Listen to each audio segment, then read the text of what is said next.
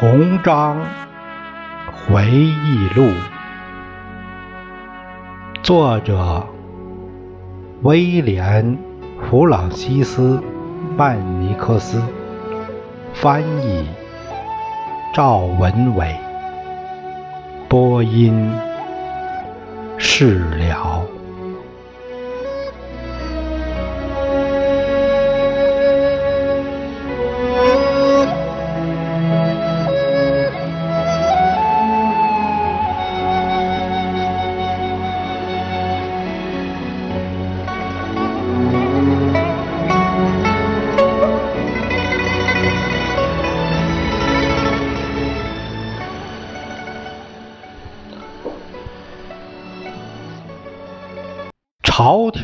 了李鸿章一个月的探亲假，但他在出发前就接到了母亲病故的消息。于是李鸿章请求丁忧三年，但是皇太后说国务繁忙，只许他回家一百天。由于没有见上母亲最后一面，李鸿章悲痛不已。于是他写了一篇很长的奏折，奏之大意这样：懊悔之情萦绕终生，与思伤口隐隐作痛，没有一刻得以缓解。女工无法在为国效力，尽管天人两隔，无望与母亲再相见。然而，我会用三年的时间在母亲的坟前哀悼。即便如此，也不能让我的灵魂从无法尽孝的心酸和无以言表的悔恨中。解脱出来。多年后，即便李鸿章专心于公务，在母亲逝世十四周年忌日那天，李鸿章还是把自己锁在家里，谢绝所有的访客。一辈子经历了这么多事。烦恼、哀伤也好，欢乐、荣耀也罢，无论遇到什么，我都不会忘记已经离去的母亲，不会忘记她一直以来对我的教诲。此外，李鸿章与皇太后之间非同寻常的通信，显示了中国人最显著的特征。孝敬父母，这种特征已经被神化为宗教性质的崇拜，同时也对人与人之间的关系产生了巨大的影响。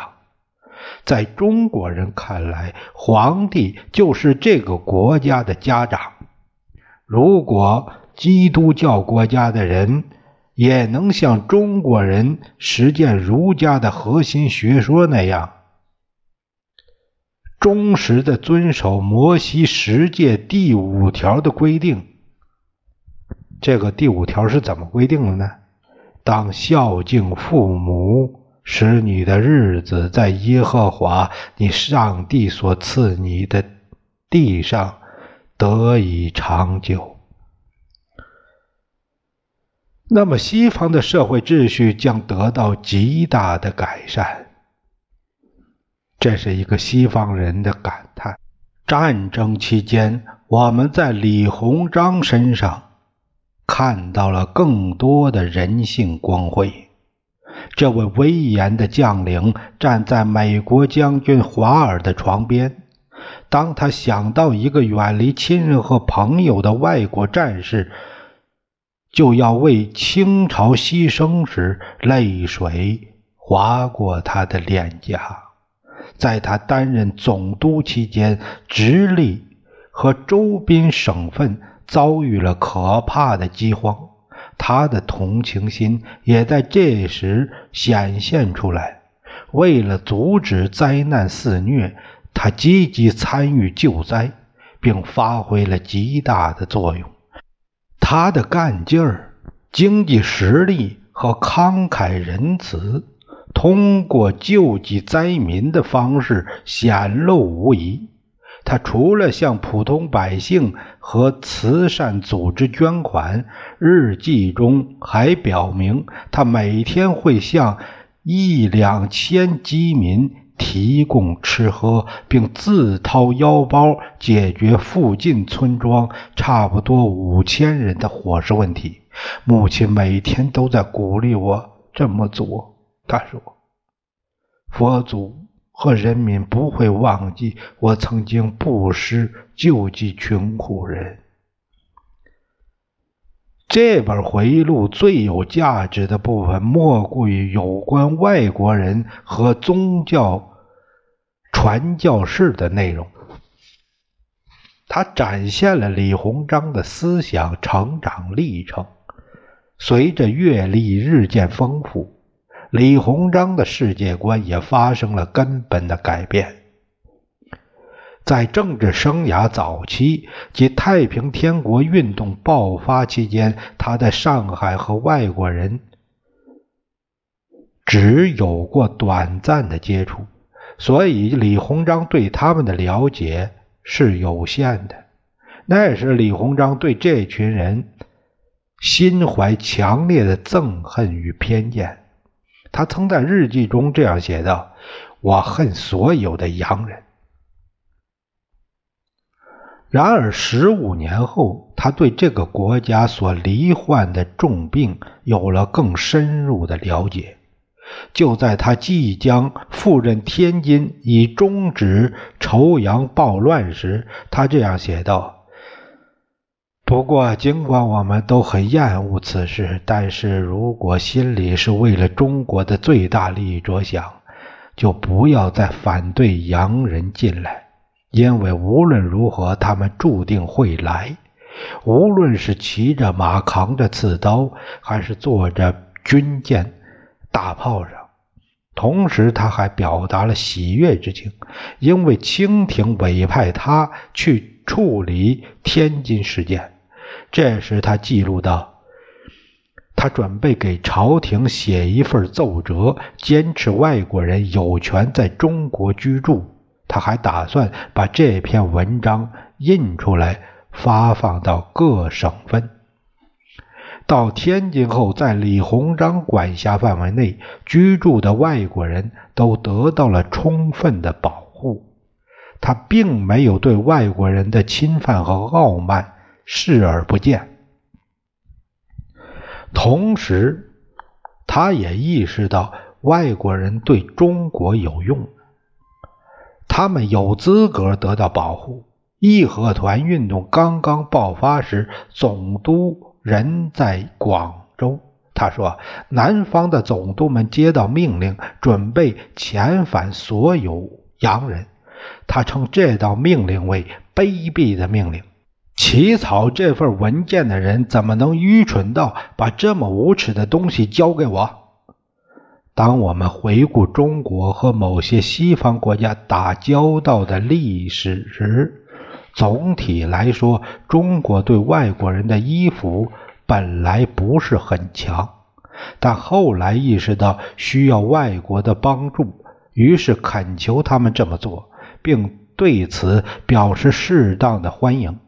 其实这也没什么好奇的。至于对基督教和传教士的看法，李鸿章也经历了类似的思想转变过程。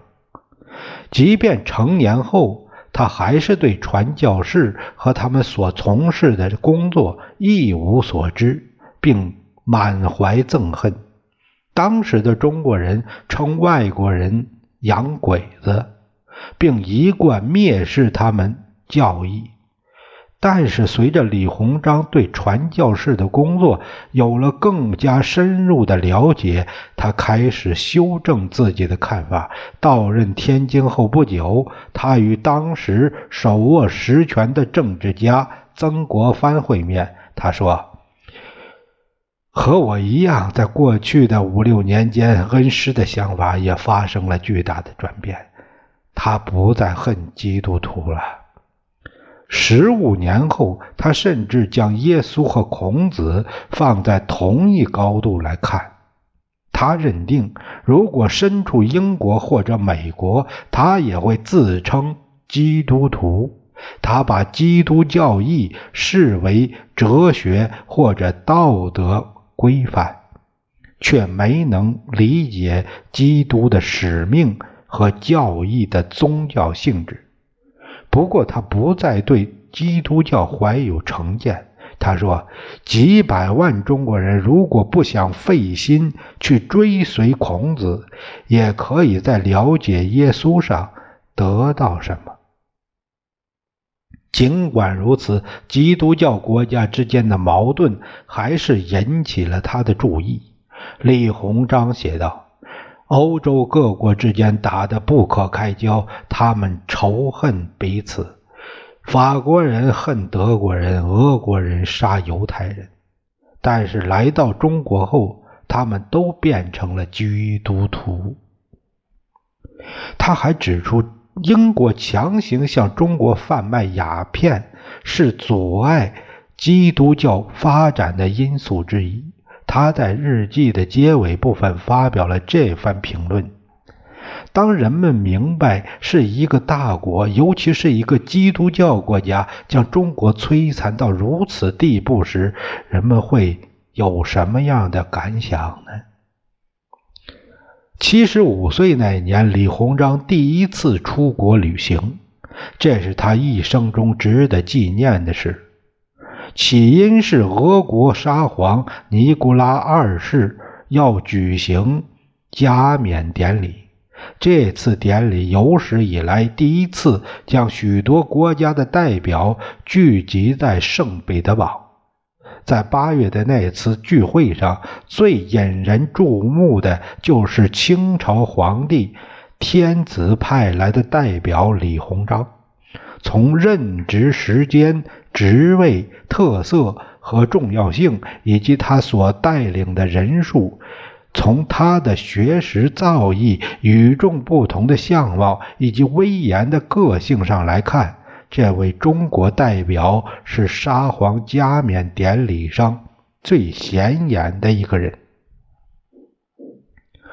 除了位高权重，李鸿章担任头等大臣，代表皇帝出使外国的原因是他有纯粹的汉人血统。尽管已经七十五岁了，李鸿章依然精神饱满。